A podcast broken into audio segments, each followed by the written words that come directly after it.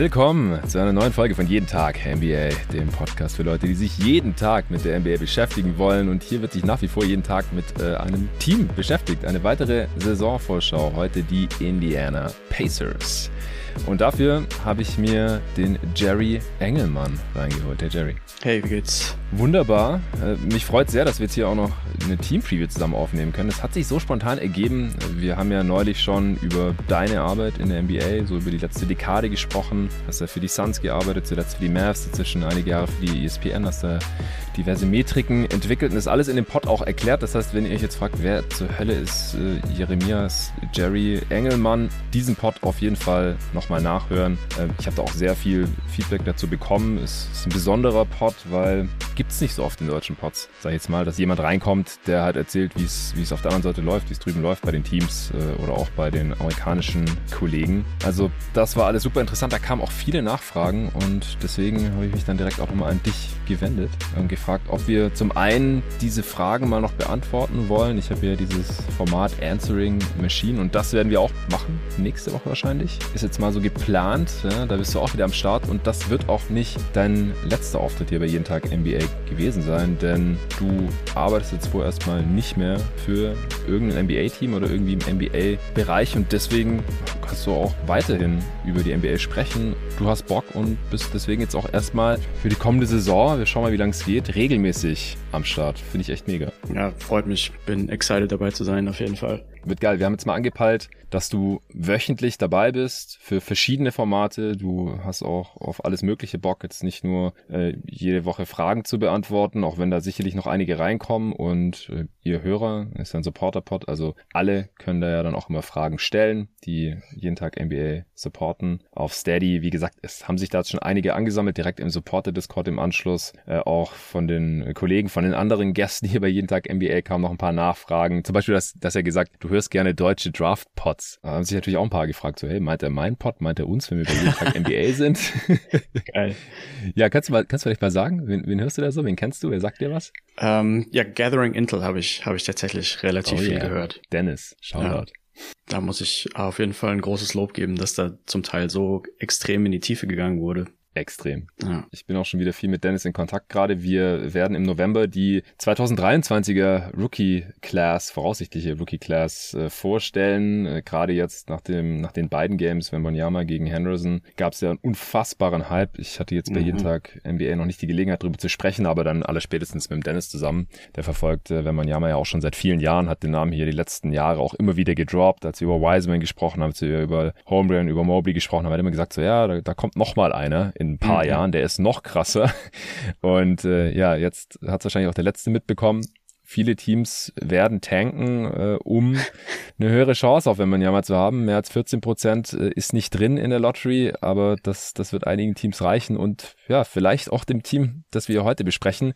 Es war eigentlich geplant, dass ich mit Arne Brandt zusammen aufnehme. Auch ein sehr beliebter Gast hier natürlich. Ich hatte die Chicago Bulls Preview mit ihm aufgenommen, aber er ist leider krank geworden und äh, wir konnten leider nicht absehen, ob es noch was wird. Und du hattest äh, auch, als wir uns unterhalten haben, gesagt, so, hey, wenn du noch jemanden brauchst für eine Preview, dann kommst du gerne hier rein. Und du hattest Bock auf Indiana. Wie kommt's? Ähm, also zum einen ist ja ein relativ großer Teil von dem Pacers Trainerstab, ähm, Ex-Mavericks Trainerstab, also war eigentlich fast der gesamte Teil. Mhm. Ähm, also habe da ein paar Beziehungen zu Carlisle, aber die größte Beziehung eigentlich zu dem dritten Assistenten dort, einer meiner besten Kumpels aus der Mavericks-Zeit, also Shoutout Aha. an Zach Chu, der da hinter der Bank sitzt Aha. und verfolgt deswegen auch die Pacers so ein bisschen mehr, will immer schauen, dass es bei ihm gut läuft, wo auch immer ihn es gerade hinträgt. Ähm, das interessiert mich auf jeden Fall zum einen. Und zum anderen fand ich sehr cool, dass viele Spieler, die ich mehr gescoutet habe im 2020er Draft, jetzt tatsächlich auch bei den Pacers gelandet sind und ich auch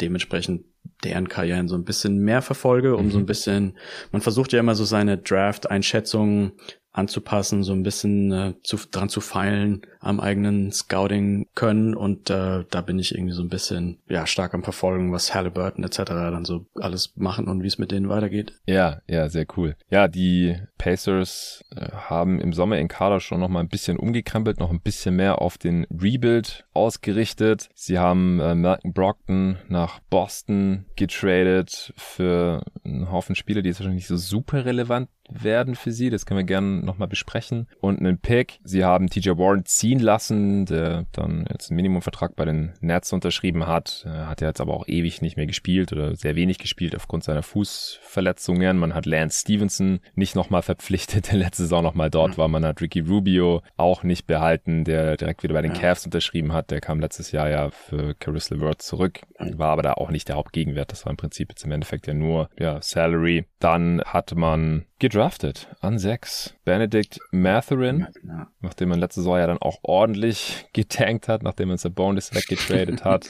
und Miles Turner die restliche Saison auch verletzt ausgefallen ist. Der ist noch da, auch Buddy Hield ist noch da, aber ja, vielleicht auch schon mit so mindestens einem Bein zur Tür raus. Da gibt's ja auch diverse Gerüchte jetzt, dass ja, wenn die Lakers beide First Rounder auf den Tisch legen, dass die dann auch schon äh, im, im Jersey der Lakers unterwegs sein werden. Ja. Sie haben Kendall Brown noch draften können an 48. Der galt ja. auch lange als zumindest mal First-Round-Talent, wenn nicht sogar Lottery. Ja. Ist dann sehr stark abgerutscht, ähm, hat für Bälle gezockt gehabt. Ja. Da habe ich eine relativ interessante Story mhm. ähm, ohne jetzt Namen nennen zu können, von, von wo ich das her habe. Aber der Brown war anscheinend tatsächlich in den Draft-Interviews mit den Teams eine absolute Katastrophe. Also die Teams hatten, glaube ich, seit mehreren zehn Jahren keine so schlechte Interviews mehr wie das Kettle Brown-Interview. Das hat dazu geführt, dass er so unendlich weit gefallen ist, weil er war ja wirklich gemockt, so um die 15 und dass er dann auf 46 genommen, also das kommt ja eigentlich so gut wie nie vor. Aber 48 sogar. Wenn man ja. den Hintergrund hat von dem von den Interviews, also da, ja, ich kann da jetzt keine Details nennen, aber also. Vielleicht man, kannst man du aber allgemein sagen, was ist ein schlechtes Interview? Das, ich, ich weiß immer nicht so genau, was ich mir darunter vorstellen kann. Äh, können die ähm. Spieler dann Access und Ausfragen nicht beantworten oder geben die falschen Antworten, wenn es irgendwie um Einstellungen geht und oder wie viel sie trainieren? Um was geht's da? Also in dem Fall, mm, in dem Fall ging es tatsächlich, was ihm das Interview zerstört hat, war die Frage, womit verbringst du deine Freizeit? Okay. Und wenn man sich jetzt einfach vorstellt, wenn man sich jetzt jemanden aussucht, zum Beispiel so QAnon oder so, und sich vielleicht fragt, mit was würden die ihre Freizeit verbringen, Aha. dann waren die, seine Antworten waren so ein bisschen so in die Richtung. Okay. Ähm, und dementsprechend. Krass. Dem, ja, also da ging es so ein bisschen in Richtung Verschwörungstheorien und so Geschichten und das war mm, ja nicht, damit nicht ganz so äh, sexy. Nee, in, in der NBA wurde damit äh, in letzter Zeit ja auch wurden da nicht so gute Erfahrungen mitgemacht nee. mit solchen Dudes, um es mal so nee. auszudrücken. Okay, ja. okay, ja, dann, dann kann ich mir vorstellen, was das Problem ist. Ja, ähm, ansonsten hatten wir in der zweiten Runde auch noch Andrew Namhart an 31 gedraftet von Gonzaga, also Ex-Teammate von Chad Holmgren. Hast du den auch gescoutet gehabt? Ähm, ja, also ich habe mir relativ viel Holmgren angeguckt und dann eben Gonzaga hauptsächlich unter dem, dem Deckmantel Holmgren. Mhm. Ähm, aber Nemhard habe ich nebenbei gesehen, war jetzt für mich keine große Priorität, weil irgendwie klar war, glaube ich, dass er nicht in der ersten Runde gedraftet, wobei das wurde, war ja dann relativ knapp. Ich habe ihn mir, ja, also ich würde sagen, ich habe so einen ungefähre Überblick, aber jetzt nicht, nicht furchtbar im Detail bei ihm. Hm, okay. Ja, für Brockton kam auch hier Friend of the Program Daniel Theiss äh, zurück im Trade und du musst es dir nochmal sagen. Äh, du hast gerade mir einen Spitznamen erzählt von Daniel Theiss, den ich noch ah, nie gehört ich, hatte. Ich weiß nicht, ob ich den sagen darf. Ach so, okay, ist es so. Ja, gut, dann nicht. Ja, dann nicht. Er mag ihn auch nicht, deswegen wir wollen, wie gesagt, äh, Daniel äh, ist, ist ein Homie, der war hier schon im Pod. Genau. Dann, dann, dann behalten wir den für uns. Ja. Es ist nichts Anstößiges oder so, jetzt nicht falsch verstehen. Nee. Es ist einfach nur mhm. relativ witzig.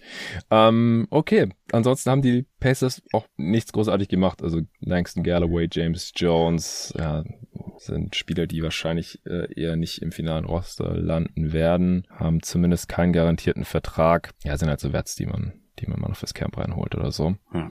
Ja, wie gesagt, es, es steht alles auf Rebuild. Also ich habe ja. vorhin zu dir auch schon auf Air gesagt, ich finde die Situation der Pacers gerade so ein bisschen vergleichbar mit der der Spurs. Also ja. je nachdem, was man jetzt von Halliburton erhält, sie haben noch nicht so ja dieses Star-Talent vielleicht, dieses Core-Piece und sollten und wollen wahrscheinlich jetzt auch in der kommenden Draft daher hochpicken, möglichst hochpicken. Ja. Sie ja. haben noch so ein paar Wets im Kader, die da eigentlich nichts verloren haben, noch weg müssten. Sehe ich auch so. Waren die letzten Jahre halt immer so im Play-in, Dunstkreis, so wie halt auch die Spurs und gehen jetzt vielleicht auch so eher ein bisschen zu spät endlich mal in den Rebuild. Indiana wollte ja auch nie rebuilden, haben sie ja auch schon seit Ewigkeiten nicht mehr hatten daher auch so gut wie nie Lottery-Picks. Ja. Ähm, schon seit der Reggie Miller-Ära eigentlich, da im Hoosier ja. State will man nicht rebuilden. Carlisle-Signing passt da jetzt im Nachhinein ja auch nicht so hundertprozentig dazu. Ich weiß nicht, was, was da deine Meinung ist. Wie siehst du die Pacers da gerade? Also noch ganz kurz zu Carlisle. Also man sagt ihm eigentlich nach, alles, was ich gehört habe, ist, dass er auch keine Lust hat zu tanken. Mhm. Ähm, insofern würde, ich kann mir vorstellen, dass da so ein bisschen Meinungsverschiedenheit ähm, innerhalb der Pacers besteht, dass das Management eigentlich relativ schlecht sein will und Kyle aber doch die Spiele so auf Teufel komm raus irgendwie gewinnen will. Also da, das steht sich so ein bisschen im Gegensatz. da wäre ich dann dementsprechend, würde ich auch denken, dass sie es wahrscheinlich dann am Ende gar nicht so krass übertreiben, wie jetzt wahrscheinlich Oklahoma oder die Rockets gehe ich mal davon aus. Ja, ist ja auch wieder so eine Parallele zu San Antonio eigentlich, die halt Pop haben, wo man mhm. sich ja, auch genau. ein bisschen fragt. Der hat zwar Media der ja. jetzt gesagt, ja, ich, ich würde kein Geld auf die Spurs als Champ setzen. Ja, äh, ja sowas habe ich jetzt von Carla nicht mitbekommen und schlägt ja in dieselbe Kerbe, auch was du jetzt gerade gesagt hast. Also ich ja. glaube, so, solange Hield und Turner da sind, werden die auch wahrscheinlich starten und viel spielen und dann vielleicht den Pacers auch das eine oder andere Spiel, in Anführungsstrichen, zu viel gewinnen. Ja, bei dem, bei dem Healed als Starter, da ist gleich mein erstes Fragezeichen. Also das war jetzt mhm. tatsächlich, wir können ja vielleicht kurz über die erste fünf reden. Ja, gerne. Ähm, also in den, in den Preseason Games war das Halliburton, Duarte, Healed, Smith, Turner. Und da hätte ich, glaube ich, gleich den ersten Ansatz, das so ein bisschen abzuändern. Also ich würde da, glaube ich, relativ sicher den Matherin spielen lassen, anstatt den Healed. Das wäre ja. für, für mich eine, eine relativ sinnvolle Änderung, weil du willst ja tatsächlich nicht unbedingt Spiele gewinnen, weil sonst findest du dich wieder in diesem neunten, zehnten Dunstkreis, den du angesprochen hast, oder Achter und verlierst dann das Play oder so. Und dann macht es ja schon eher tendenziell Sinn zu tanken, aus meiner Sicht. Ja. Und ähm, ob dann der Math der Matherin wird wahrscheinlich gerade im ersten Jahr als frischer Rookie schlechter sein als der Heal, kann ich mir gut vorstellen. Wobei ich jetzt auch nicht der allergrößte Heal-Fan bin, muss ich auch noch dazu sagen. Aber mhm. man will die Leute ja entwickeln. Und genau. ähm, das, das kriegst du halt meistens damit, dass du halt viele Minuten spielst. Ähm, der Heal war für mich eh schon immer eigentlich so ein bisschen so ein Microwave-Scorer von der Bank. In der Rolle finde ich ihn auch völlig okay. Ähm, Fragezeichen, wenn er tatsächlich dann bei dir startet. Also dann habe ich da schon so ein bisschen äh, Angst, sage ich fast. Aber gut, sie wollen ja auch kein besonders ganz tolles Team sein. Insofern geht's dann vielleicht auch in Ordnung. Ja, also ich finde Hield auch einen faszinierenden Spieler ich bin mir immer noch nicht sicher, ob wirklich alle auf dem Schirm haben, was für ein krasser Shooter der Typ ist. Mhm. Also der ist ja vom Volumen her so per 100, ähm, gerade in, in Sacramento zuletzt, also 14, 15 Dreier auf 100 Possessions genommen. Also wow. echt so Steph Curry ja, ja. Ja, ja, und halt auch so über 40 Prozent davon getroffen. Jetzt in Indiana ist ein bisschen runter auf so knapp 11, 11,7 sehe ich gerade in, in, den letzten 26 Spielen, was immer noch viel ist. Also alles über 10 ist ja ein krasses Volumen eigentlich und 45 Prozent davon getroffen. Wow. Also ist, das ist halt Top 5, Top 3 Shooter vielleicht sogar der Liga. Und in Indiana fand ich es auch interessant, da hat er ja dann auch mehr ähm, Playmaking noch gezeigt. Da hat er fast fünf mhm. Assists im Schnitt gemacht. Das hat er davor mhm. auch so noch nie gezeigt gehabt. Das hat auch gewundert, als ich es gesehen habe, muss ich sagen. Ja, ja. Also bisschen andere Rolle gehabt. Ähm, aber halt auch bei einem miesen Team, das so gut wie ja. gar nicht mehr gewonnen hat und halt auch defensiv ja. so schlecht war. Äh, unfassbar nach diesem Trade. Hatten dieses schlechteste Defensivrating der gesamten ja. Liga und da gab es dann noch ein paar andere, die auch richtig schlecht waren. Portland und so. Ähm, und da hat Heath halt auch seinen Anteil dran. Also ich, ich frage mich, ob er halt in einem, bei einem Contender, gerade bei den Lakers oder so, ob man jetzt Contender nennen will, ist auch dahingestellt. Aber wie er da halt defensiv tragbar wäre, weil er hat halt noch, noch ja. nie wirklich bei einem guten Team ja, gespielt. Das würde mich auch mal interessieren. Er ist halt nur 6'4, aber ich glaube, er hat eine Plus Wingspan und er ist halt stark, kräftig. 220, 230 Pfund so. Was denkst du? Ja. Ja. Ich bin, also in Bezug auf die Lakers, um das mal ganz kurz einzuschieben, ich mhm. bin der, der ganz starken Meinung, dass die Lakers sich so ein bisschen das Titelteam selber zerstört haben, dass sie damals den Green haben gehen lassen und danach auch noch den Caruso. Oh Gott, ja. Und eigentlich, dass man halt gerade diese 3D-Wings, dass die perfekt in den Kader da gepasst haben. Also wenn ich LeBron und Davis habe, dann, dann ist doch genau das, was ich will, sind gerade diese richtig starken Verteidiger. Und die Lakers ja, waren ja KCP gerade auch in dem und Kuzma gegen Westbrook zu traden. Also ja, das, so Sachen kommen dann noch dazu. Aber der Caruso ist also laut den Zahlen irgendwie der der beste Wing Defender in der ganzen Liga. Und da ist die, die Differenz zum nächsten ist da sogar auch schon relativ hoch. Und der Green war jetzt nicht mehr wirklich so gut fit, ist ja jetzt auch verletzt, ähm, ja. ziemlich stark.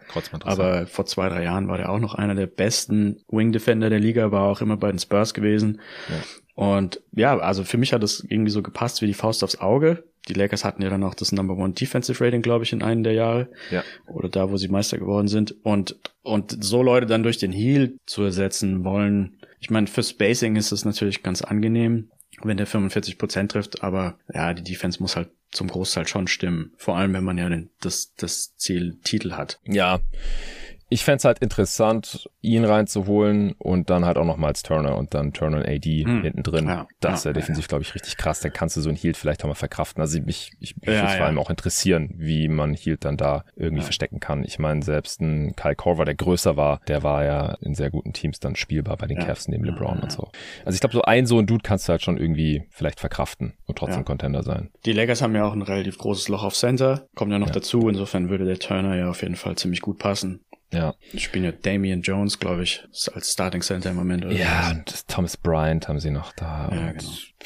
Ja, ich meine, ist jetzt keine Lakers Preview, deswegen kann man das jetzt hier auch gerne äh, abschließen. Aber ja, Buddy Hield, äh, interessante Personalie. Wie gesagt, ich, ich gehe halt davon aus, also du sagst ja, Matherin sollte starten, aber ja. traust du Carlisle zu? Ich, ich kann mir vorstellen, dass sie zwei Wochen lang Hield starten und dann wahrscheinlich nach zwei Wochen zwei Siege, sieben Niederlagen haben oder so und dann sagen, okay, Matherin aufs Feld und komm, ähm, hier ja. sammel deine Erfahrungen und ähm, die Richtung ist jetzt eine andere. Was hältst du von Matherin? Matherin habe ich, fand ich auf jeden Fall interessant. Ich fand den ganzen Draft so ein bisschen flach, muss ich sagen, insgesamt damals, als ich den gescoutet habe. Insofern war für mich Matherin eigentlich genau so eine wo ich sagen würde, sechs passt, der, der wurde ja auf sechs gepickt, dass der da eigentlich super gut hinpasst. Mhm. Ähm, Offense, so Three-Level-Scoring ist auf jeden Fall möglich. Ähm, ich habe mir jetzt die Pacers Preseason-Spiele angeschaut. Nochmal, er sieht irgendwie nochmal stärker, bulliger aus als im College. Also er hat da noch so ein bisschen Muskeln zugelegt, kommt mir so vor, hat eine super gute Körperkontrolle in der Luft. Also die mhm. ganzen Züge zum Korb sehen richtig, richtig gut aus.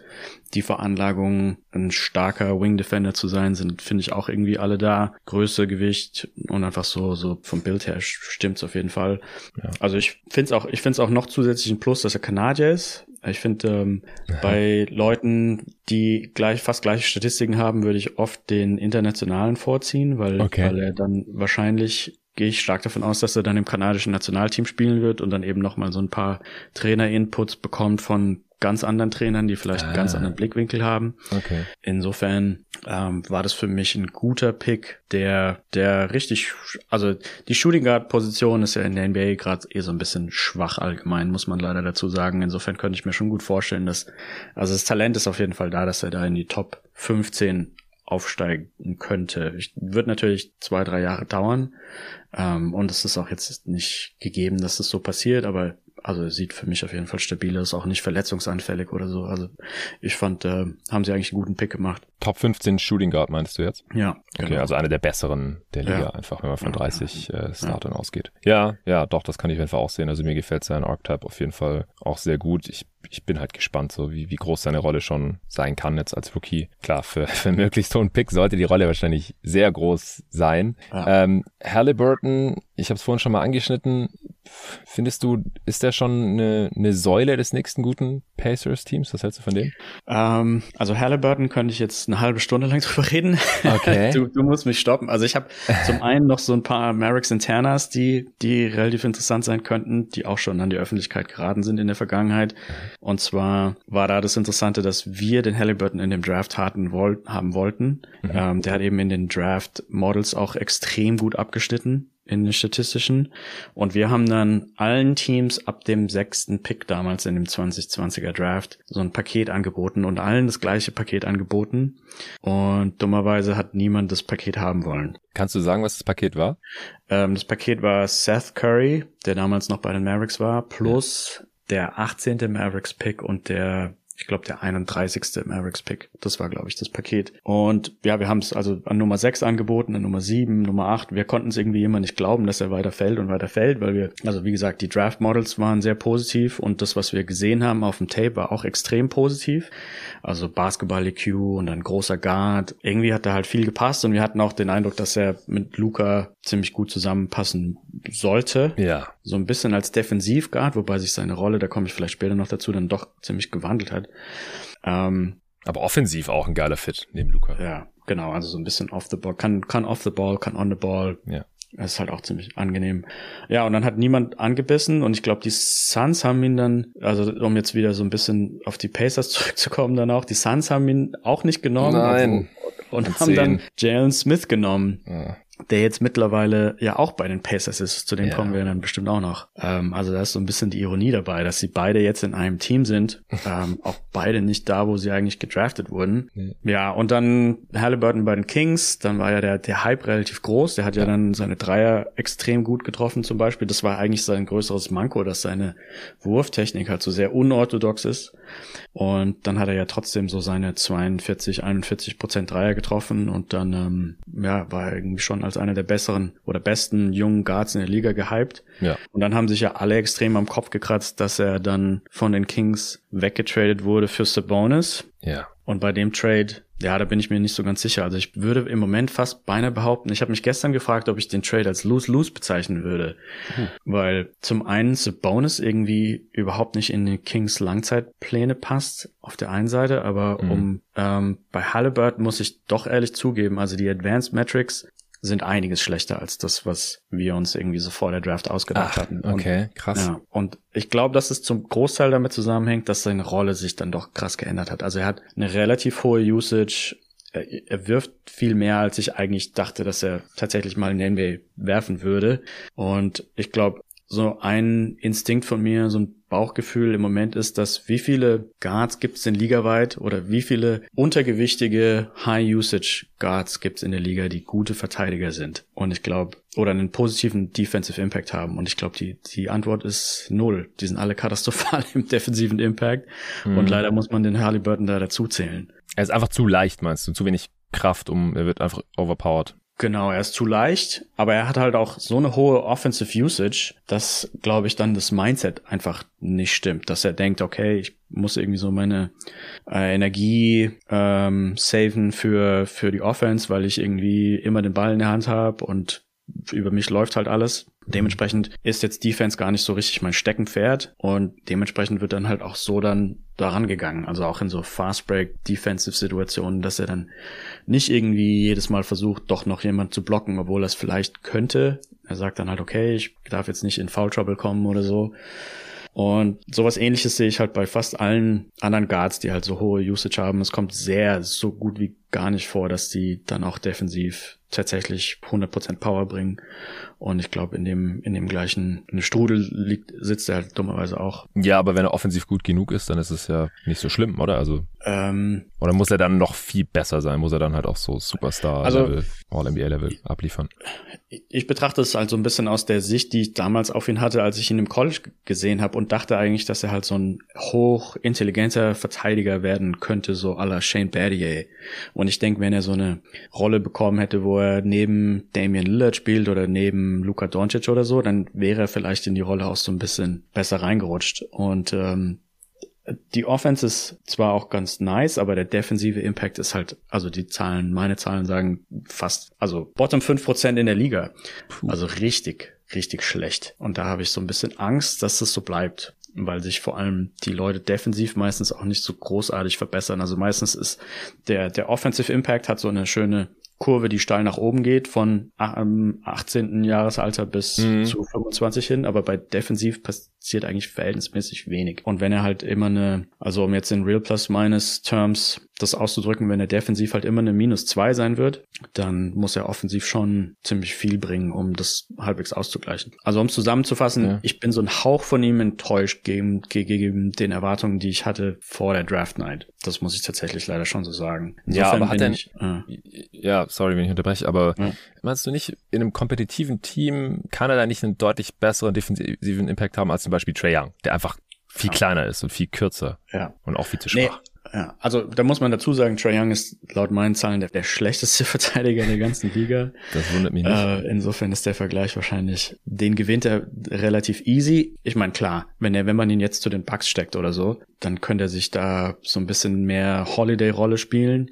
Ich sage nicht, dass es unmöglich ist, aber ich glaube, dass einfach der Mindset im Moment so ist, dass er, selbst wenn er in so ein gutes Team kommt, dass er dann mindestens zwei, drei Jahre braucht, um da umzudenken, würde ich okay. wahrscheinlich schon, schon erwarten. Und so ein bisschen hätte ich auch irgendwie gehofft, dass er vielleicht ein paar Kilos zulegt oder ein bisschen schneller vielleicht sich bewegt noch, weil es gibt ja schon relativ viele Spieler, die, die kommen aus dem College, also Matherin zum Beispiel, der, der sah im College stabil aus, war auch körperlich fit, ähm, aber diese zwei, drei NBA-Monate, die er da jetzt an Training genossen hat, haben irgendwie dazu geführt, dass er noch stabiler, noch kräftiger, noch fitter mhm. aussieht. Und bei Halliburton hat es auch so ein Hauch gefehlt, fand ich. Also ich will jetzt nicht sagen, dass ich völlig enttäuscht von ihm bin, aber so, so, eine, so ein Hauch Enttäuschung ist irgendwie schon, schon da. Und ich bin nicht furchtbar überzeugt davon, ob er wirklich der Franchise Guard für die sein könnte. Okay. Weil er dafür dann auch offensiv nicht ganz auf dem Level ist. Ja, offensiv ist eh insgesamt schwer zu bewerten, finde ich, weil er ja eigentlich bis jetzt nur bei Teams gespielt hat, die, die eh nicht so gut waren. Hm. Und wenn man so viele Niederlagen einfährt, dann sind, glaube ich, auch die Assist-Raten und die Dreierquoten so,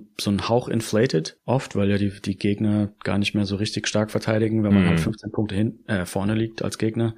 Ähm, und ich meine, offensiv ist er auf jeden Fall ein Plus, würde ich schon sagen, aber ich, ich hatte es mir einfach noch so ein Hauch Hauch stärker vorgestellt, muss ich sagen, ja. Okay, ja, finde ich extrem interessant. Weil so von den reinen äh, Box-Score-Stats äh, sah das ja schon ziemlich krass aus, was er da noch gemacht hat. Also er ist jetzt nicht der dominanteste Scorer, also seine Usage ja. ist gerade mal so auf 20% hoch bei den Pacers. Ja, ja. Äh, aber das ist ja auch die Scoring Usage, er hat einfach fast 10 Assists. Ja. Also ich habe jetzt hier die Usage von Basketball Reference, 9,6 Assists ja. im Schnitt, 17,5 ja. Punkte, äh, krasse Quoten, hast du auch schon seinen Wurf angesprochen, der immer noch ein bisschen funky aussieht, aber er trifft halt immer die Karriere jetzt über 41 Prozent bei äh, hohem Volumen, also 7,5 Attempts auf 100 Possessions. 123er Offensivrating auch in den 26 Spielen für die Pacers noch. Und die Pacers waren ja auch nach diesem Trade so im, im Mittelfeld, was die Offense anging. Wie gesagt, Defense war eine Katastrophe, ja. deswegen die auch viel verloren ja, genau. Die Offense, die war ja ganz gut mit Halliburton. Ja, ja, also in der Offense ist ja auch noch mehr Potenzial, da er ist ja erst 22. Hm. Die meisten Spieler verbessern sich in der Offense, bis sie so 26 sind. Also da geht auf jeden Fall noch einiges. Ist halt, ja, die Frage in Kombination mit der Defense, das Gesamtimpact, wo landet es dann am Ende? Weil die Pacers halt schon so viele Punkte zugelassen haben in der Zeit, wo er dann bei den Pacers gespielt hat, während die Kings, glaube ich, defensiv einen Hauch besser geworden sind. Also das sind so ein paar Zeichen, die in die falsche Richtung deuten, sage ich mal. Ist natürlich immer die Frage, lag es an ihm? Wurden ja auch andere Leute in die eine oder die andere Richtung getradet. Ja, also wir können vielleicht auch jetzt mal nochmal drüber sprechen. So, wir sehen jetzt in der Starting Five zu Beginn der Saison halt Healed und auch Miles Turner und mit Miles Turner ist die Defense natürlich viel besser, als wenn er nicht spielt. Aber auch er wird es daher, also, kann den Laden wahrscheinlich nicht allein zusammenhalten. Ich finde es auch interessant, dass Jalen Smith startet und äh, nochmal danke, dass du da die, die alte Wunde aufgerissen hast, bei mir als Phoenix Suns Fan. Ey, Draft live geschaut äh, mit oh. einem Kollegen damals, äh, Tobi Berger und ich sehe die ersten neun Picks und zehnter Pick, die Suns on the clock und ich denke, geil, die können jetzt Vassell oder Halliburton draften. Und nehmen oh. fucking Jalen Smith. Ey, ich, ich konnte es nicht glauben. Und auch, dass es sich so, ich meine, manchmal hat man als Fan äh, oder auch als NBA-Podcaster, wenn man versucht, das objektiver zu betrachten und, und hier drüber zu sprechen, liegt man natürlich falsch, gar keine Frage. Man denkt, was ja. macht dieses ja. Team da? Und dann ja. äh, zwei Jahre später oder fünf oder zehn äh, Jahre später in der Redraft, dann war es der richtige Pick, gar keine Frage. Aber in dem Moment war ich mir ziemlich sicher, dass der falsche Pick war. Äh, bei Cam Johnson war ich mir aber auch ziemlich sicher gewesen und deswegen habe ich mhm. dann so schon so einen kleinen Benefit of the Doubt für James Jones. Aber ja. zwischenzeitlich kam ja dann noch raus, dass, dass sie eigentlich nicht so viel auf Scouting und so verwenden äh, bei den Phoenix Suns. Ja. Äh, die, die Draft so ein bisschen stiefmütterlich behandeln. Und bei diesem Pick sieht man es halt. Und Cam Johnson war ja auch so ein Vitamin B-Pick. Mhm. Damals im Front Office äh, ah. was President of Basketball Operations, der kannte Cam Johnson noch vom College. Ja, okay. ähm, Jesus, wie ist er nochmal? Hm.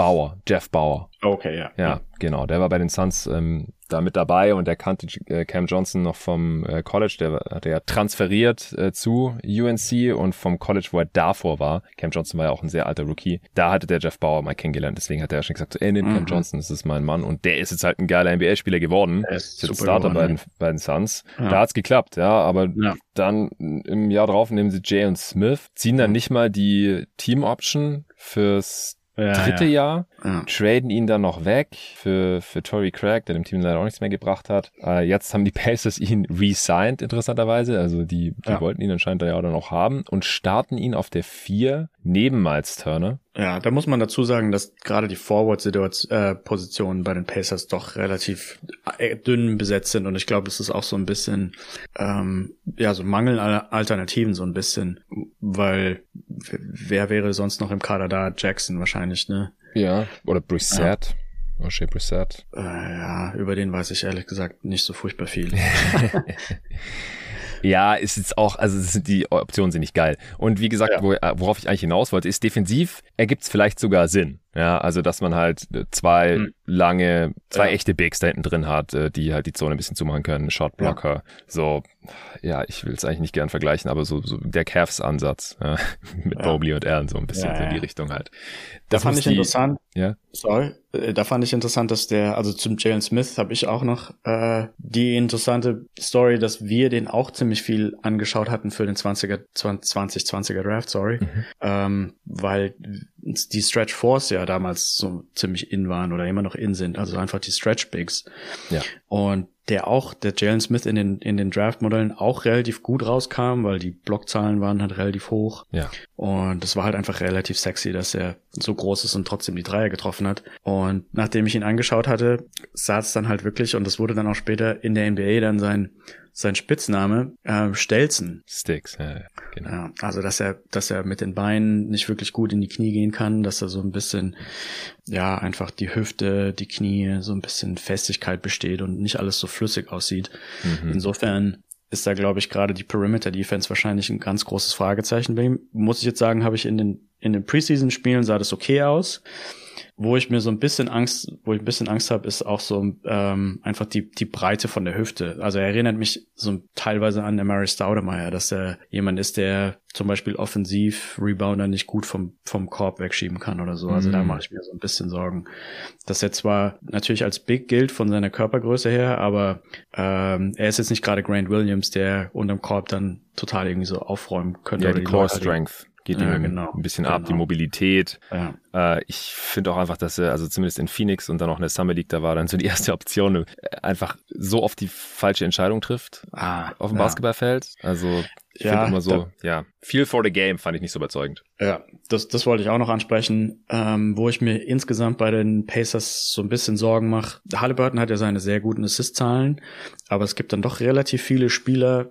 in der Starting Five, die verhältnismäßig nicht den höchsten Basketball-IQ haben, was so Pässe angeht. Und klar, es gibt einen Hauptballverteiler, das ist dann Halliburton, aber es wäre trotzdem irgendwie schon angenehm, wenn es ein bisschen in Richtung von den Boris Dia auf Spurs gehen würde, wo halt jeder irgendwie voll gut passen könnte. Und bei den Pacers, die finden sich irgendwie so am anderen Ende des Spektrums. Also Jalen Smith hatte, glaube ich, im College ein Assist pro 36 Minuten.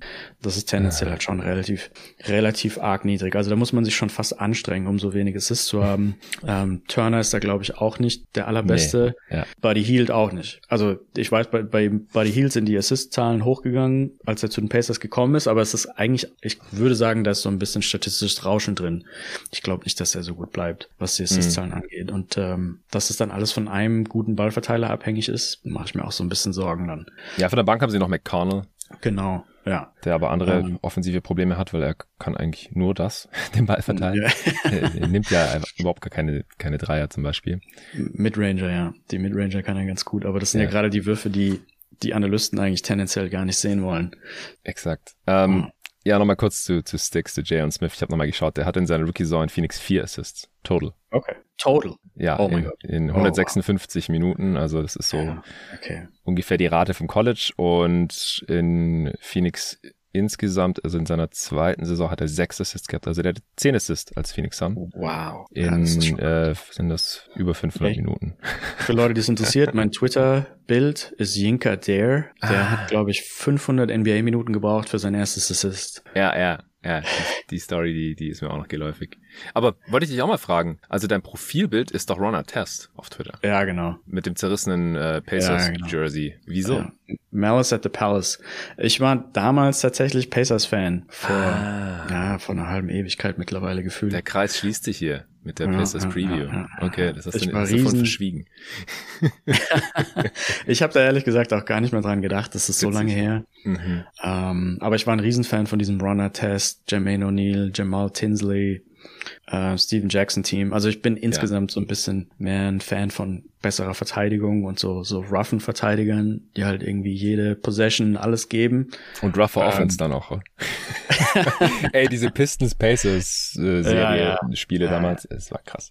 Ich erinnere mich. Und äh, ja, also das war das letzte Mal, dass ich so richtig ein Fan war von einem Team und habe das dann ja natürlich total zerstört bekommen durch dieses Malice at the Palace und die ganzen Suspensions, die damit kamen. Ja. Ron Test war ja dann das komplette Jahr gesperrt. Jermaine O'Neal irgendwie 25 Spiele, Steven Jackson 15 oder so. Und davor waren, glaube ich, die Pacers hatten, glaube ich, die beste Punktedifferenz im Osten und waren bei 11 zu 3 oder so irgendwas. Also es war ja. irgendwie ziemlich traurig leider. Das war's, ja. Das stimmt. Da, da gibt's auch auf Netflix die Untold Documentary, ah, okay. die finde ich Ich empfehlenswert. Hast du die gesehen? Nee. Die musst du dir anschauen. Also wenn das dein Team okay. war, dann musst du dir die anschauen. Also ist von Jermaine O'Neal, glaube ich, auch produced oder co-produced ah, cool. so. Und ähm, der spricht natürlich viel. Er stellt es ein bisschen so dar, ist natürlich dann auch immer ein bisschen einseitig, äh, dass es seine Karriere zerstört hat, mehr oder weniger. Ja. Und ja, äh, Ron Artest spricht drüber, ähm, ja, in welchem geistigen Zustand er sich damals befunden hat.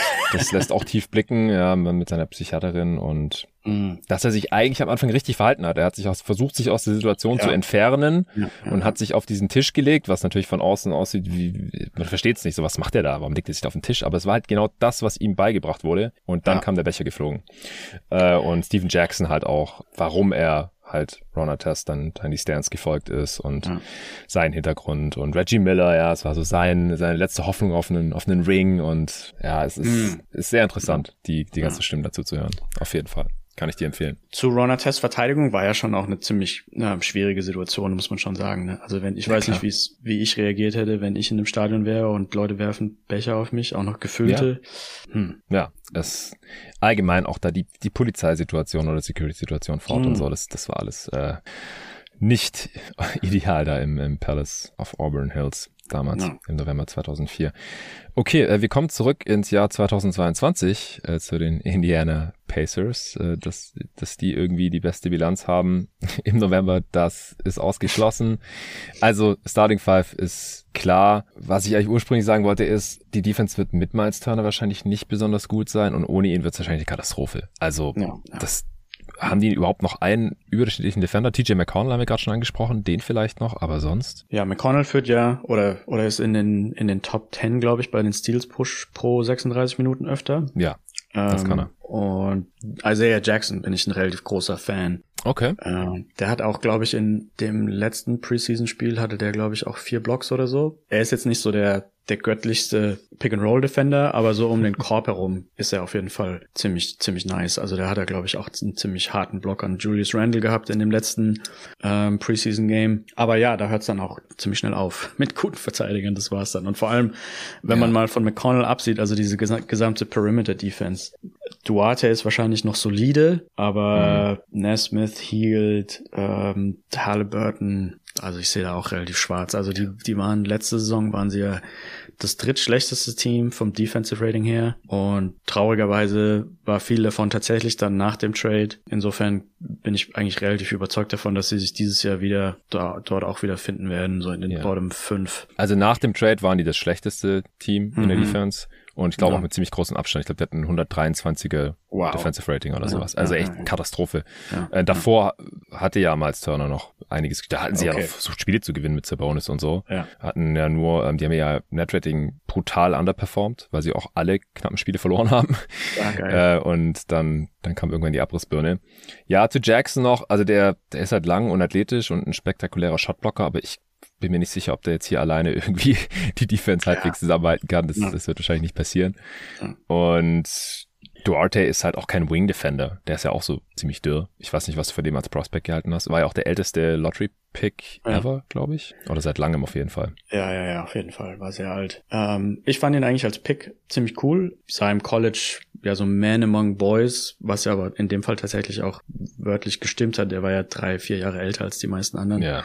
Sah schon viel, viel besser aus im College. Hat auch einfach stabileren Körper. Die Timings waren bei ihm sehr gut, fand ich. Also er hat ziemlich viel Blocks, finde ich, habe ich gesehen auf dem Tape, wo ich gedacht habe, okay, eigentlich mit der Größe überraschend, aber er hat halt einfach so ein bisschen die Spielintelligenz und ähm, fand den Pick damals für die Pacers eigentlich ganz gut. Jetzt, da sie ja, ein bisschen mehr in Richtung Tanking gehen, bin ich nicht so 100% davon überzeugt, aber trotzdem für mich ein angenehmer Spieler, also macht wenig Fehler, guten Basketball-IQ, relativ stabile Defense. Ist halt die Frage, dadurch, dass er so alt in die Liga kam, ist da wahrscheinlich jetzt nicht mehr so viel Upside drin, ja. ähm, wo man sich dann halt die Frage stellen muss, ob das für die Pacers langfristig so furchtbar viel Sinn macht, jemand im Kader zu haben, der halt solide ist. Er hat ja auch, glaube ich, die ersten paar Spiele in seiner Rookie-Saison ist er, glaube ich, ziemlich abgegangen auch und hat dann leider so ein bisschen ja. das nicht ganz halten können. Komplett. Ähm, ja. Das stimmt. Ja, apropos Alter, ja. Äh, Buddy Hield wird 30 jetzt im Dezember, habe ich gerade Ah, mal okay. gesehen.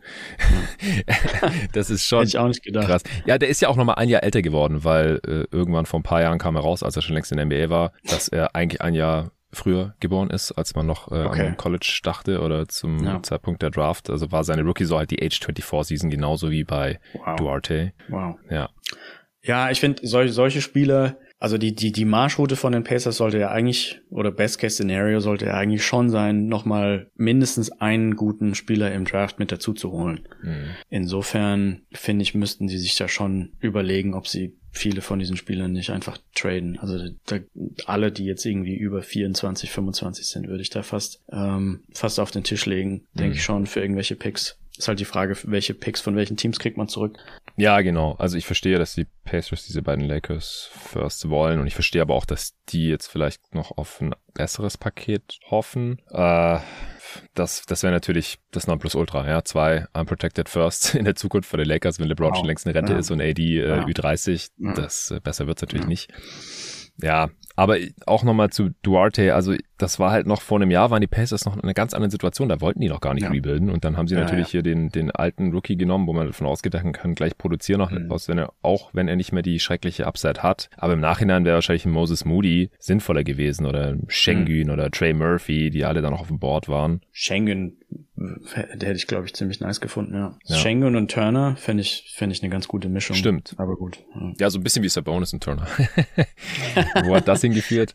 Ja. Und Ja. Turner ist halt, sollte ja wahrscheinlich auch nicht Teil des nächsten äh, tollen Pacers-Teams sein. Der ist Genau. ja, wie alt ist der Genau, also ich denke, von, von 27. allen Spielern im Kader müsste er eigentlich am meisten weg, würde ich sagen, weil er quasi den, den, den Draft-Pick so ein bisschen am ehesten noch zerstört. Ja. ja, mit ihm auf dem Feld hat man, egal wer da spielt, so ein bisschen Rudi Gobert leitmäßig, der ich weiß nicht, wie siehst du den Impact von Turner? Siehst du den auch so positiv wie, wie ich und viele hier im Pod? Also ich habe immer das Gefühl, wir halten den für besser als die NBA Front Offices, weil niemand will ja für ihn traden. Der ist ja gefühlt seit Hm. drei Jahren auf dem Block. Also ich glaube, wo, wo die Front Offices so ein bisschen Angst vor haben, ist, glaube ich, das Verletzungsrisiko, weil er nicht gerade Ironman ist. Also ich glaube, wenn er Mhm. auf dem Feld steht oder durchgehend auf dem Feld stehen würde, dann wäre der Trade-Wert einiges, einiges höher. Aber ich glaube, Okay. da waren so ein paar Jahre dabei, wo er mal 45 Spiele gespielt hat oder, oder Ja, ja. lass es 50 sein oder irgend sowas. Und das macht, das macht schon relativ viel Angst. Also ich glaube, das ist ja auch zum Teil Grund da, davor, dazu,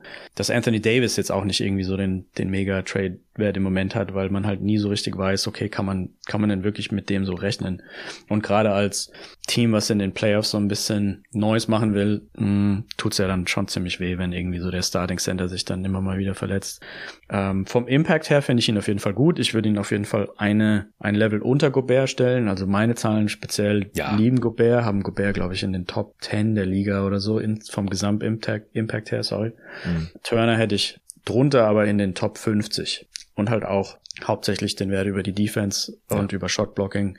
Ähm, angenehm ist natürlich, dass er ähm, auch stretchen kann, dass er auch Dreier werfen kann. Ich glaube, bei den Mavericks hatten wir so ein bisschen mit dem Gedanken ab und zu gespielt, Porzingis eventuell für Turner zu traden Mhm. weil meine Angst mit Porzingis immer da war, so mit den Meniskusverletzungen. Also es gibt ja natürlich ganz viele verschiedene Arten von Verletzungen und die Meniskus Knie Meniskusverletzungen sind eigentlich die, die mir am meisten immer Angst machen für die äh, langfristige Zukunft. Und da wären mir die Turner-Verletzungen dann irgendwie so ein bisschen lieber gewesen. Mhm. Aber war nicht ganz klar, ob die Pacers da irgendwie dann noch einen Pick hätten haben wollen, weil Porzingis ja auch viel mehr Geld verdient als Turner. Ja. Ja, ja, Turner hat eigentlich einen ganz guten Vertrag gehabt. Der läuft ja jetzt halt dann aus. 18 Millionen noch dieses Jahr. Ich glaube, der war für 72 oder so verlängert worden. 72 über 4. Ja, Bin auch ist mal auf jeden gespannt. Fall fair, würde ich sagen. Ja, auf jeden Fall. Und jetzt mit dem äh, steigenden Cap war das Ja. ein immer besserer Deal. Eine Sache, die wir anreißen könnten in dem Kontext, ist, was ich interessant fand, der zukünftige Cap Space von den Pacers, weil 2024, also 23, 24 haben die, ich glaube, 50 Millionen Cap Space. Mhm. Also Ja. da, da expiren, expiren relativ viele Contracts, die auch verhältnismäßig groß sind und dementsprechend ist da so viel Platz da. Ähm, ich weiß es nicht wirklich genau, noch nicht, wer da Free Agent ist, wenn man sich da besorgen kann. Meistens ist es ja so, dass die ganz großen Namen schon vorher äh, irgendwelche Extensions signen und dann sehen so Teams wie die Pacers dann halt, gehen dann halt leer aus. Ja, ich wollte gerade sagen, wer, wer war der letzte gute Free Agent, der in Indiana unterschrieben hat nochmal? Ähm, ach Gott, keine Ahnung. Eben. ja, ja. Aber Platz ist da. Also ja. man könnte auf jeden Fall den kompletten Kader, den halben Kader umschmeißen. Die haben Und 2024, 25 ähm, nur Andrew Nemhard als garantiertes Salary wow. drin gerade. Ja. ja. also klar, Matherin, äh, wenn da jetzt nichts Komisches passiert, werden sie die Team Option natürlich ziehen, auch schon ein Jahr im Voraus. Duarte auch. Halliburton ist dann Restricted Free Agent. Jalen Smith hat eine Player Option über 5 Millionen, 5,4 Millionen. Ach du Scheiße. Okay. Die zieht er wahrscheinlich. Und also Jackson ja. hat Team Option. Also die ganzen Rookie Contracts halt, die sind ja. dann wahrscheinlich noch da. Ja. Aber ansonsten haben sie da nichts mehr. Ähm, ah, doch, hier, Daniel Theiss hat auch neuneinhalb Millionen Player Options, sehe ich hier gerade. Die wird er wahrscheinlich dann auch eher ziehen. Mhm. Auch kein schlechter Deal. Ja, bei mir ist auch so ein bisschen die Frage, findet er sich noch bei den Pacers im Februar, würde ich denken weil, ja. weil er doch für so Contender, so als Backup-Center, da finde ich es ja irgendwie besser aufgehoben als bei den Pacers, meiner Meinung nach. Mich wundert es fast, dass er jetzt nicht startet statt Jalen Smith. Also passt eigentlich nicht so ganz zu Carlisle, wenn der jetzt nicht tanken will, warum startet er nicht heiß? Ja, ja, das stimmt. Und um ihn zu sharpen, wäre es ja auch sinnvoller. Ich, ich habe so, so ein bisschen an der Seite mitbekommen, dass die Belastung für ihn halt furchtbar hoch war. Ist ja natürlich klar. Also es ist mit den Celtics im Finale und dann noch die Europameisterschaft und dass er dementsprechend körperlich nicht so 1000 Prozent äh, ja. war. Also vor allem für so Preseason-Spiele würde es ja extrem Sinn machen, dass man sagt, okay, nee, du hast jetzt so viel Basketball gespielt in den letzten Monaten, mach mal ein bisschen Päuschen. Ja, das ergibt Sinn. Ja, ist ja auch nicht mehr der Jüngste. Ist ja auch jetzt ja. 30 im April geworden. Okay, ja, vielleicht startet er noch oder er sieht dann in der Regular Season mehr Minuten und äh, dann könnte ich mir schon vorstellen, dass äh, wieder ein Team ihn sich reinholt. Vielleicht die Celtics ein drittes Mal. Wir werden sehen. ähm, Neesmith, was hältst du von dem noch vielleicht? Dann haben wir jetzt auch wirklich alle besprochen, glaube ich, die ja. im Kader stehen. Neesmith war für mich ähm, Neesmith, Nesmith. Ähm, ja, ich glaube Neesmith. Neesmith. Ja. Ähm, war für mich historisch auch interessant, weil wir den auch damals in dem Mavericks Draft 2020 extrem viel angeschaut haben, weil er eben im College eine extrem gute Dreierquote hat. Also der hat zwei Jahre im College gespielt. Im ersten Jahr hat er, glaube ich, 37 getroffen und im zweiten Jahr hat er unglaubliche 54 Prozent Dreier getroffen.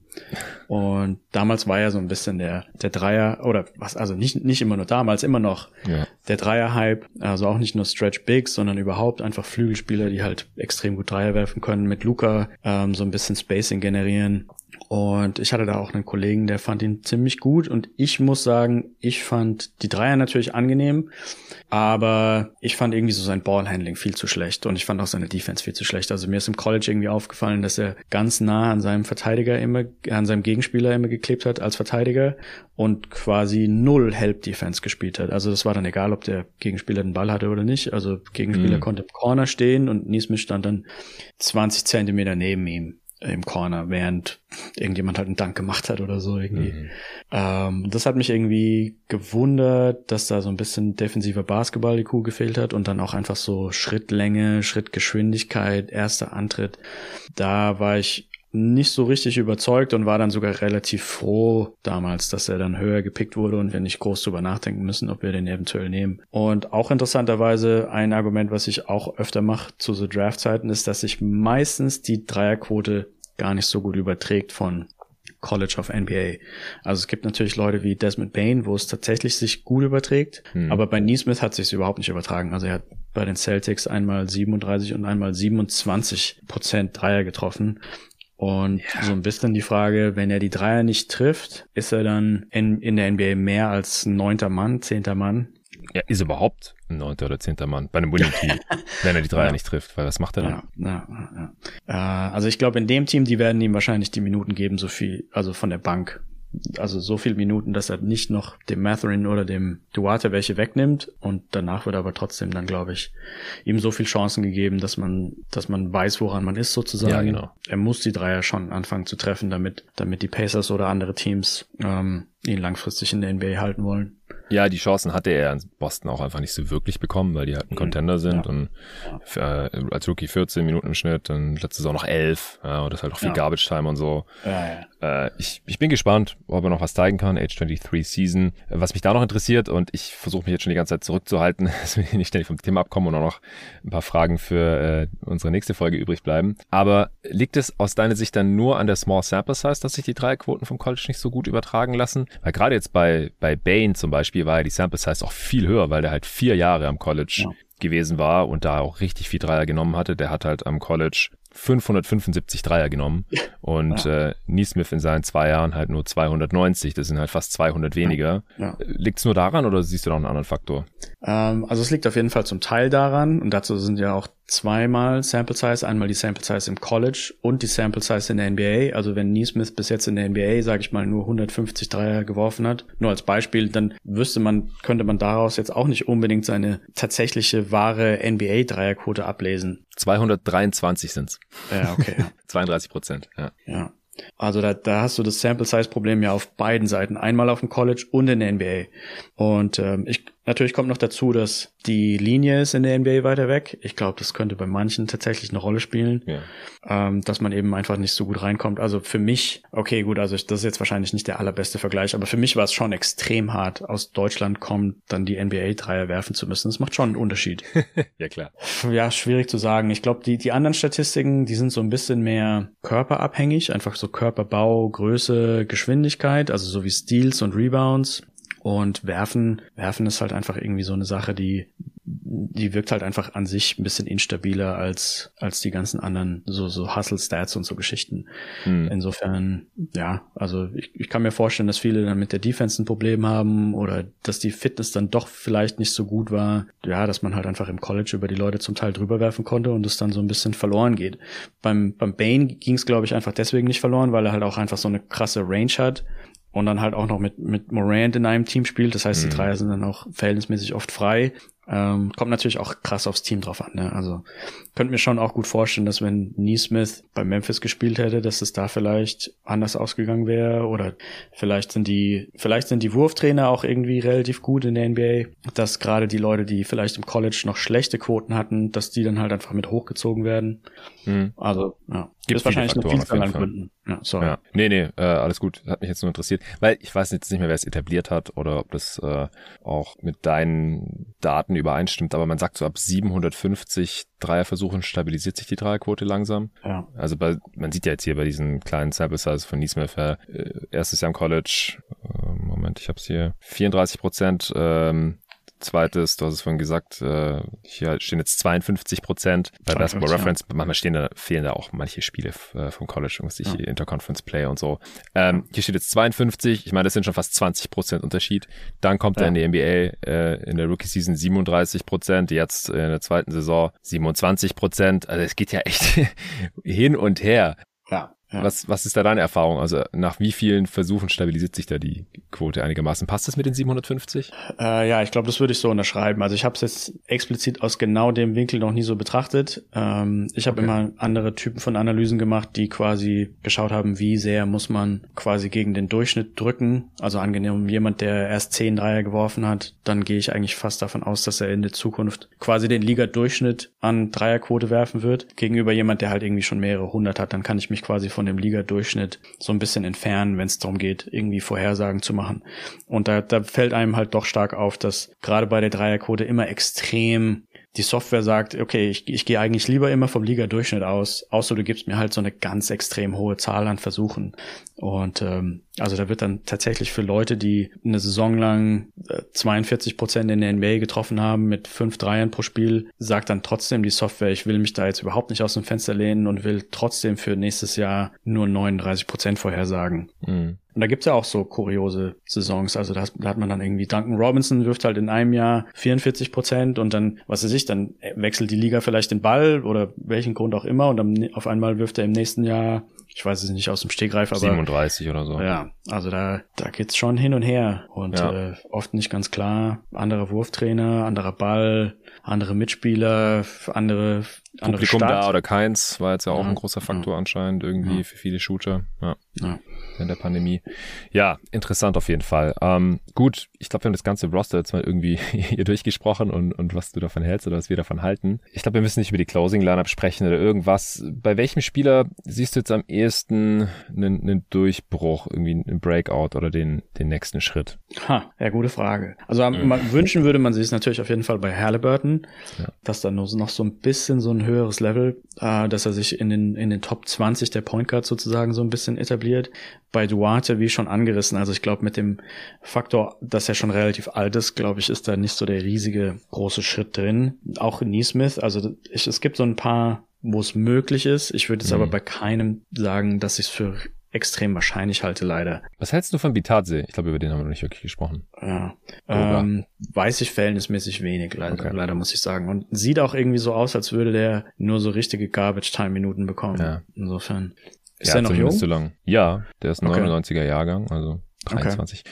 Also, solange Turner noch da ist und Thais, ja, weiß ich jetzt auch nicht so genau, wo die Minuten herkommen sollen. Carla scheint ihn ja nicht so zu mögen. Seine Rolle ist einfach sehr klein gewesen jetzt. Ja. Äh, Terry Taylor war noch so ein Phänomen äh, letztes Jahr auch gerade so im Fantasy-Basketball-Bereich, weil der kam irgendwie aus dem Nichts. Keiner kannte ihn. Auf einmal hat er so 20 und 10 rausgehauen oder so. Er okay, so, nice. der hatte so ganz, der hatte so ja. ganz krasse Stats. Das ist so ein 6'5 Big Man eigentlich, der okay. auch so ultra viel reboundet. Ich muss noch mal kurz ein paar Statlines wow. von dem raussuchen schon letztes Jahr so im Januar, Februar war das, glaube ich, da hat er ein paar richtig verrückte Spiele gehabt. Ja, genau. Also der, der kam, äh, der hat im Januar ein paar Mal Garbage Time gespielt, hat er nichts gemacht eigentlich. Dann hat er zweimal so ungefähr zehn Minuten gespielt und dann äh, hat er in seinem sechsten Spiel 15 und 8 aufgelegt mit fünf Offensivrebounds und dann hat er auf einmal 37 Minuten gespielt, 24 und 16 wow. mit sechs Offensivrebounds, dann 21-14 mit acht Offensivrebounds wow. und wow. fünf Assists.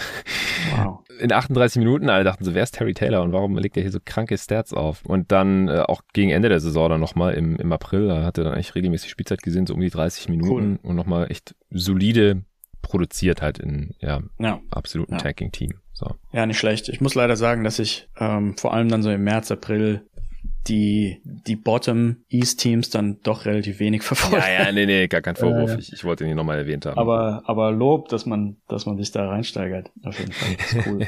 ja. Okay, also wir sind jetzt äh, relativ oft vom Kurs abgekommen.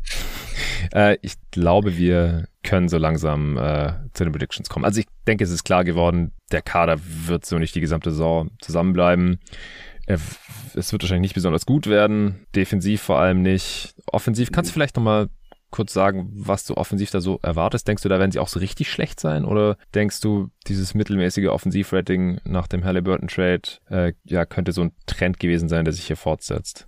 Ich würde definitiv sagen, dass sich das wahrscheinlich so fortsetzt. Also definitiv ist vielleicht ein bisschen zu stark, aber ich würde stark davon ausgehen. Offensiv sind ja auch vor allem viele Spieler da, also Heald, Halliburton sind viele Spieler da, die, die offensiv eher stark sind als defensiv. Ähm, eigentlich kann so gut wie jeder Dreier werfen. Ja. Das gefällt mir auch, bis auf Jackson ähm, und vielleicht McConnell, aber es ist ja auch zum Beispiel Stretch Bigs gibt ja, also dass der Smith einigermaßen Dreier werfen kann, Turner einigermaßen Dreier werfen kann. Was ich mich fragen würde, eigentlich würde es als Tanking-Team nämlich aus statistischer Sicht Sinn machen, eigentlich die ganze Zeit nur Run and Gun zu spielen, weil ja. je schlechter du bist, desto mehr Angriffe willst du eigentlich generieren für beide Teams, weil du dann eher verlierst, wie wenn du das Spiel sozusagen verkürzt. Ähm, und ich würde eigentlich auch sagen, dass es zu denen ganz gut passen würde. So bisschen Halliburton, großer Guard, ist verhältnismäßig schnell, hat im Fastbreak relativ guten Überblick. Jackson ja. ist relativ schnell. Matherin ist, glaube ich, im Fastbreak auch stärker als irgendwie so im Halfcourt. Also das gilt ja für viele, aber da sind so ein paar, wo das extra gut zusammenpasst, würde ich denken. Hm. Und meiner Meinung nach würde das dann auch meistens tendenziell zu einem höheren Offensivrating führen und eben zu einem dann teilweise auch schlechteren Defen Defensivrating. Also nicht nur Points pro, per Game irgendwie für und gegen, sondern auch einfach tatsächlich per Possession, weil ja. halt einfach irgendwie klar ist, okay, wir werfen und dann lassen wir euch werfen, so ein bisschen Phoenix Sun Style mit Steve Nash. Ähm, insofern, ja, ich, ich würde die schon in der Mitte der, der Liga anordnen für die, für die Offense. Aber die Defensive eben so schlecht, dass, dass dann halt trotzdem irgendwie so der viertletzte Platz am Ende dabei rauskommt, würde ich schon sagen. Okay. Im Best Case ist die Offense dann, weiß nicht, Platz 15 oder sowas vielleicht und die Defense nicht die schlechteste der Liga vielleicht. Sowas? Ist die Frage, muss man hier den Best Case und den Worst Case, muss man die umdrehen? Weil eigentlich schon von vornherein ja. klar ist, dass das Team eigentlich nicht gewinnen will. Ja, ja, das ist ja bei allen Rebuilding-Teams so. Also hier ist ja, der okay. Best und Worst Case ist immer auf, auf den Seed, beziehungsweise die okay, Anzahl der okay, Siege gemünzt, dass ja. bei Rebuilding-Team besser ist eigentlich für die Zukunft, wenn sie einen hohen Pick haben, das ist klar, aber einfach so die höchstmöglichen Siege, die man diesem Team zutrauen könnte. Vor allem also, halt auch unter dem Gesichtspunkt nochmal, dass Ricardo ja wahrscheinlich gar nicht tanken will. Genau. Ja. Und jetzt auch nicht unbedingt voll die Fastbreak-Teams in der Vergangenheit gecoacht hat. Ja. Ähm, ja, also aus dem, aus dem Blickwinkel würde ich schon sagen, das Best-Case-Szenario wäre so in den Low Teens von der Offense, dass Halliburton nochmal den nächsten Schritt macht und Mathurin ziemlich gut einschlägt, Smith seine Dreier trifft, Nie Smith seine Dreier trifft, ich glaube, dann könnte man tatsächlich irgendwie so Elfter, Zwölfter werden von der Offense-Rating her und ähm, ja, vielleicht reißt man sich defensiv ja so ein bisschen zusammen. Es ist ja oft einfach nur Effort in der Defense. Ähm, vielleicht kann Jackson da noch so ein bisschen noch einen Schritt machen zu einem der besten Shotblocker der Liga oder einfach insgesamt ein bisschen mehr Spielzeit bekommen und Offense, dass die Offense nicht trotzdem zu sehr drunter leidet. Daniel Theiss, finde ich, ist auch immer so ein bisschen die Frage vom Motivationslevel. Man hatte, glaube ich, so ein bisschen den Eindruck, dass er bei den Rockets nicht ganz so motiviert war wie dann zum Beispiel bei den Celtics. Ja. Aber wenn man, wenn man quasi den Celtics Daniel Theiss bekommt, dann könnte da schon ganz gut was gehen. Okay, also elf beste Offense im Best Case, ja? Ja, das ist dann halt auch, wenn, wenn hier nicht getradet wird vielleicht. Aber ja, ich glaube, Turner, ja, ja. der wird getradet. Also ich sehe es überhaupt nicht, dass, dass die den Vertrag einfach auf, auslaufen lassen. Also das wäre ja auch total dumm. Sinn, ihn zu behalten, macht es relativ wenig. Aber auf der anderen Seite will man halt solche Spieler auch nicht nur für ein Apple und ein Ei hergeben und ähm, ist dann halt oft irgendwie unzufrieden mit den Deals, die man an, angeboten bekommt. Und äh, teilweise bleibt man dann halt einfach drauf sitzen. Wobei es ein auslaufender Vertrag ist, was es eigentlich nur noch wahrscheinlicher macht, dass er eigentlich gehen soll. Ja, es kommt schon selten vor, glaube ich, dass Free Agents ja. die sehr wahrscheinlich nicht verlängern. Also ja. schien jetzt auch die letzten Jahre nicht so super zufrieden zu sein, dass er da ständig auch in Trade Rooms ja. aufgetaucht ist und so. Ich glaube, da gab es dann mal so einen Fall bei den Grizzlies, war das Tyreek Evans, den die einfach auslaufen lassen haben vor einigen Aber, Jahren, äh, was die dann im Nachhinein bereut haben, weil die halt irgendwie einen First-Fan haben wollten, den nicht bekommen haben. Und dann war in der Free Agency einfach weg. Ich glaube, das sind zum Pelicans oder so. Also, ich weiß nicht, ob es passiert. Lass ihn mal eine Schulterverletzung haben in der dritten Woche oder so und dann für einen Monat ausfallen. Dann ist sein, sein Trade-Wert ja. ja. schon arg niedrig, ne? Das stimmt. Ja klar, der muss fit bleiben, damit die noch irgendwie annähernd was Gutes für bekommen. Ja. Irgendwie einen geschützten First oder so, halbwegs interessanten ja. Spieler. Ja, okay. Ähm, ja, wenn sie nicht die schlechteste Defense der Liga haben und die elf beste Offense oder sowas, wie viele Siege sind es dann, deiner Meinung nach? Ähm, ja, ich denke so Best-Case-Szenario vielleicht 34, würde ich jetzt mal so ungefähr sagen. Ja, ja, ich hätte jetzt auch 35 gesagt, so im mittleren ja, 35er ja, Bereich, wenn, wenn, wenn Rick Carlisle alles äh, rausholt und kein Spiel äh, verloren gibt und Matherin halt nicht startet, sondern hielt und er ist auch die ganze Saison da, der hat den nächsten ja. auch noch Vertrag, da muss man nicht unbedingt traden, wenn es jetzt kein tolles Angebot gibt. Äh, Turner ja, spielt auch noch viel, zumindest mal für Indie. Ja, kann ich, kann ich schon irgendwie sehen. Ja, ja. Haben wir schon jetzt drüber geredet, aber es ist halt die Frage, die 35 Siege, die bringen einem ja überhaupt nichts. Nee, ist Schwachsinn. Ja. Das ist klar. also, ich finde immer bei diesen Teams im, im Rebuild, da frage ich mich halt immer, okay, wie, wie hoch ist der Wille wirklich zu tanken und sehr viel zu verlieren ja. bei dieser ja. Franchise? Weil wenn der Wille da ist, dann passiert das normalerweise auch, dann holen die halt 20, 22 Siege oder sowas in der Regel. Weil die halt entsprechend agieren. Die lassen entsprechend die Spieler spielen, es sind kleine Verletzungen, die Spieler werden rausgehalten, die traden alles weg, wo sie irgendwas dafür bekommen. Rookies spielen viel, G irgendwie G-Liga werden ausprobiert das, wenn es bei den, wenn die Pacers das wollen, dann, dann sehe ich im Worst Case schon so, ja, wie bei den Spurs halt, keine Ahnung, 20 Sieger oder sowas. Ja, auf jeden Fall. Halliburton hat ja auch diverse Schulterverletzungen, so kleinere gehabt in der Vergangenheit, glaube ich. Also es kann auf jeden Fall, der Kader ist halt auch einfach arg dünn. Also geht's, da geht's dann halt schon, äh, ist jetzt nicht so, dass, dass die Bank furchtbar schlecht wäre, also die erste, die, die, die zweite fünf, sorry, also so McConnell, Heal, Thais wäre ja eigentlich auch eine relativ stabile Lineup, aber wenn die halt starten müssen und was dann halt hinten dran kommt, dann wird's halt doch relativ schnell. Dann gewinnt man wahrscheinlich noch gegen fünf Teams in der Liga, wenn überhaupt halt irgendwie so gegen Oklahoma und gegen die sechs anderen Tanking-Teams gewinnt man dann halt auch. und dann halt mal noch so so ja Zufallswins gegen bessere Teams und dann kommt man irgendwie bei 20 Siegen raus. Also sagst du auch 20? Worst Case oder, ähm, oder noch weniger? Ja, ich denke 20 ist auf jeden Fall ein Worst Case Szenario, aber ich glaube, dann, dann macht es wahrscheinlich keinen Spaß, Rick Carlisle dabei anzuschauen, wie er nur 20 Spiele in einer Saison gewinnt. Ja, bleibt der dann da? Ist es auch eine Option, dass er dann keine Lust mehr hat? Ähm, also ich glaube zu wissen, dass er bei den Pacers einiges mehr an Geld verdient zum Beispiel, als er bei den Mavericks verdient hat. Ah, okay. Und insofern ist allein der Aspekt dann halt schon mhm. relativ wichtig. Ja. ja. Oder siehst du, dass die Pacers sogar weniger als 20 Siege holen? Gibt's ja also da muss man sich halt schon extrem anstrengen, ne?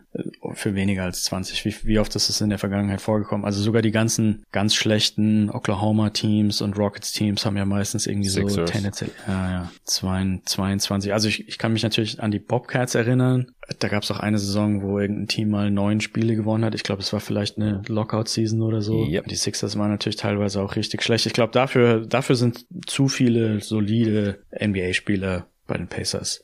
Ähm, und ich glaube, die sind auch einfach nicht so aligned wie die Rockets und die Oklahoma City Thunder, was das Tanking angeht. Also bei Oklahoma ist ja irgendwie schon seit vielen Jahren ähm, die gleiche Marschroute und irgendwie haben sich alle dran ja. gewöhnt und alle sind da auf Linie.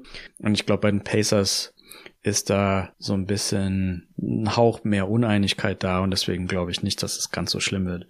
Ja, mit dem Wembanyama in der Draft sollte man vielleicht einmal ja, sich ja. einig sein. Ja. ja, okay, aber ich, ich schreibe dann auch 20 für dich auf als Worst Case. Ja. Okay, dann bin ich jetzt sehr gespannt, ob du over oder under gehen würdest. Eventuell äh, sprechen wir noch über mehr Over-Under-Lines hier mal bei Gelegenheit. Aber heute jetzt mal nur Pacers. 24,5 habe ich da gefunden. 24,5. Ich würde das overnehmen, tatsächlich. Uh, okay. ähm, ich glaube dazu sehr an Carlyles Unwillen, Spiele verlieren zu wollen. Und bin mir relativ sicher, dass er es dass er's zumindest einen Monat lang probieren wird. Und dann hat man vielleicht schon sieben Spiele gewonnen und die anderen, die bei den anderen Spielen lassen sich noch genug finden, die halt gegen auch so Tanking-Gegner stattfinden. Und dann kriegt man wahrscheinlich die 24,5 schon zusammen. Ach, ich glaube, ich sag under, weil die Pacers das schlechteste Team im Osten sind. Also die Magic und Pistons sind einfach schon einen Schritt weiter. Die haben halt schon ihren Future Star mit Kate und Paolo, denke ich mal. Äh, ja, aber also die Rookies sind ja normalerweise im ersten Jahr nie Positive Impact. Das kommt sehr selten vor. Und von Kate halte ich ehrlich gesagt auch noch gar nicht so furchtbar viel. Okay. Insofern hm, könnte es ein relativ interessantes Rennen werden. ich habe das Gefühl, dass die Pistons jetzt schon eher ein bisschen mehr gewinnen wollen. So der Bogdanovic-Trade deutet da auch drauf hin. Und hm. Auch bei den, bei den Magic dachte ich es eigentlich, jetzt muss man mal sehen, ob die auch noch einen Point Guard finden, so, weil äh, Fultz ist ja jetzt wieder raus und Sachs hm. hat sich jetzt auch noch verletzt. Relativ mhm. schlimm am Knie anscheinend. Okay. Ja, jetzt. Cole Anthony. Cole Anthony halt, ist halt noch da, ja, ja, genau. Ja, gut. Ich meine, die könnten auch das schlechteste Team im Osten sein, will ich jetzt gar nicht gegen argumentieren, aber der Osten ist schon tough. Also fast, also eigentlich jedes Team, gegen das sie da spielen, ist mindestens gleich gut oder besser. Und gegen die spielen sie okay, halt am meisten. Zum Beispiel die Hornets sehen jetzt auch irgendwie nicht so furchtbar sexy aus, finde ich. Ja. Von dem, was ich in der Preseason gesehen habe. Ja, da fehlen halt gerade auch noch Hayward und Martin, darf man nicht vergessen. Und Miles Bridges ist okay. weg. Okay, Miles okay. Bridges, äh, hast du mir off ja noch gesagt, dass du äh, dachtest, dass die Pacers vielleicht auf ihn gehen wollen in der Offseason. Wir haben jetzt auch gar nicht über das Offersheet für Aiden gesprochen. Das müssen wir noch ganz kurz machen. So, ja. was, was glaubst du, was war die Strategie der Pacers in der Offseason? Ähm, ja, ich glaube, das war so ein bisschen auch Carlyle vorgegeben, dass man eigentlich sich nicht lange groß da am am unteren Ende der Tabelle aufhalten will mhm. und dass man einfach sofort den Rebuild sozusagen beendet. Und soweit ich das mitbekommen habe, war da eigentlich die Idee, Miles Bridges ein großes Angebot zu machen. Und also vor allem die Wing-Positionen sind ja bei den Pacers auch relativ schwach besetzt. Und der Bridges hätte da schon ziemlich gut reingepasst, meiner Meinung nach. Und dann kam ja die Situation, dass Bridges Frau, Ex-Frau, Freundin ja. ihn beschuldigt hat, irgendwie der Körperverletzung. Genau. Und ähm, jetzt scheint ja kein einziges Team mehr Bock auf ihn zu haben. Und ähm, also nicht mal mehr die Hornets haben irgendwie ja. ihn weiter verlängert. Und damit hat sich der, das war meiner Meinung nach, ja, ich glaube, das war wirklich so der, der Plan A der Pacers, der hat sich damit halt dann völlig zerstört. Und Plan B war dann eben Aiton, weil es einer der wenigen Free Agents war, die halt richtig ha, hohen Impact haben und die man hätte bekommen können. Und ich glaube, da war die Idee auch gewesen, dass im Vorfeld ja schon irgendwie der Trainer von den Suns mit Aiton nicht geredet hat nach dem letzten Mavericks-Spiel, wo die Suns rausgeflogen sind und dass da die Stimmung irgendwie nicht so cool ist, allein schon, weil der Aiton ja auch auf die Extension halt ewig lange warten musste, die ja normalerweise viel früher stattfindet und auch irgendwie Max wollte und die Suns wollten ihm die nicht geben, etc. etc. Ja.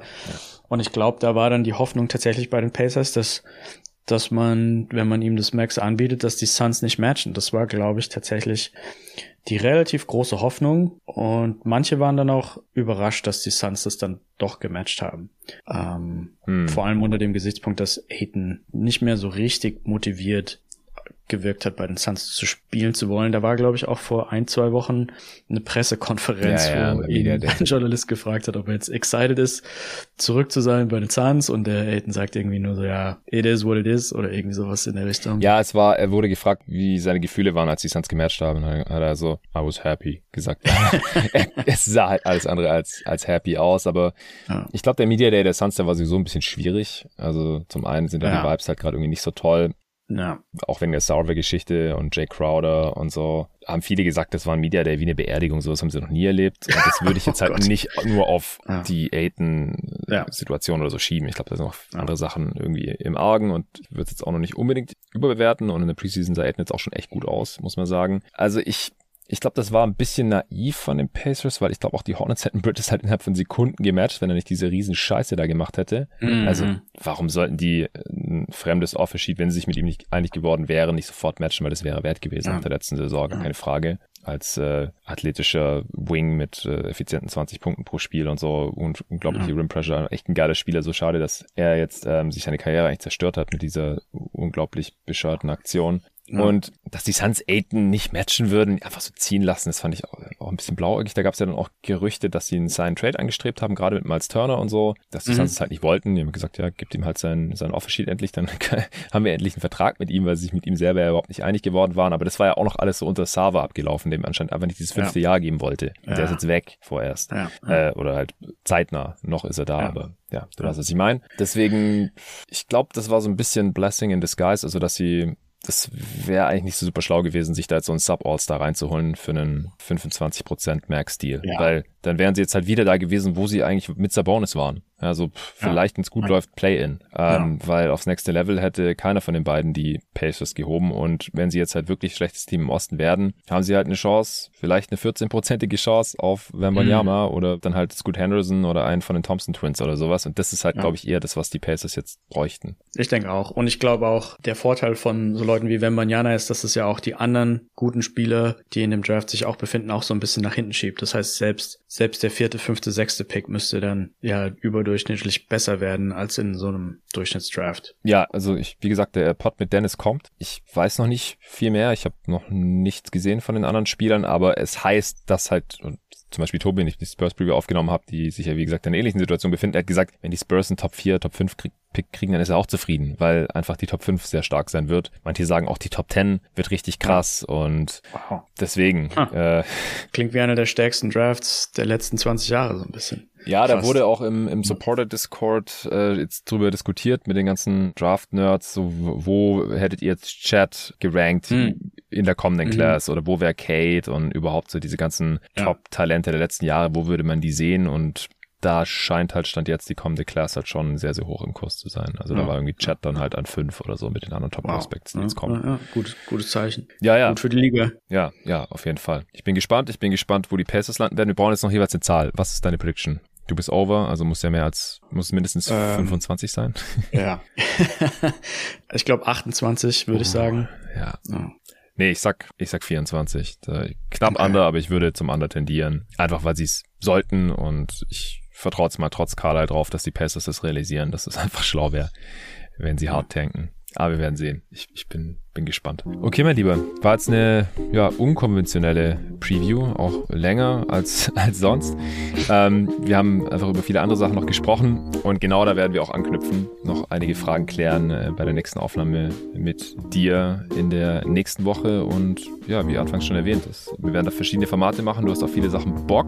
Ich freue mich total drauf. Ich äh, hoffe, die Supporter und auch die, die restlichen Hörer, viele Folgen werden auch öffentlich dann zu hören sein, sehen das genauso. Ich werde dann zu gegebener Zeit vielleicht nochmal ein paar zusätzliche Fragen einholen. Ich muss mal gucken, was ich da jetzt schon habe. Cool. Also erfahrungsgemäß reichen wahrscheinlich, wahrscheinlich so fünf oder maximal zehn Fragen, damit wir da eine Stunde oder anderthalb füllen können.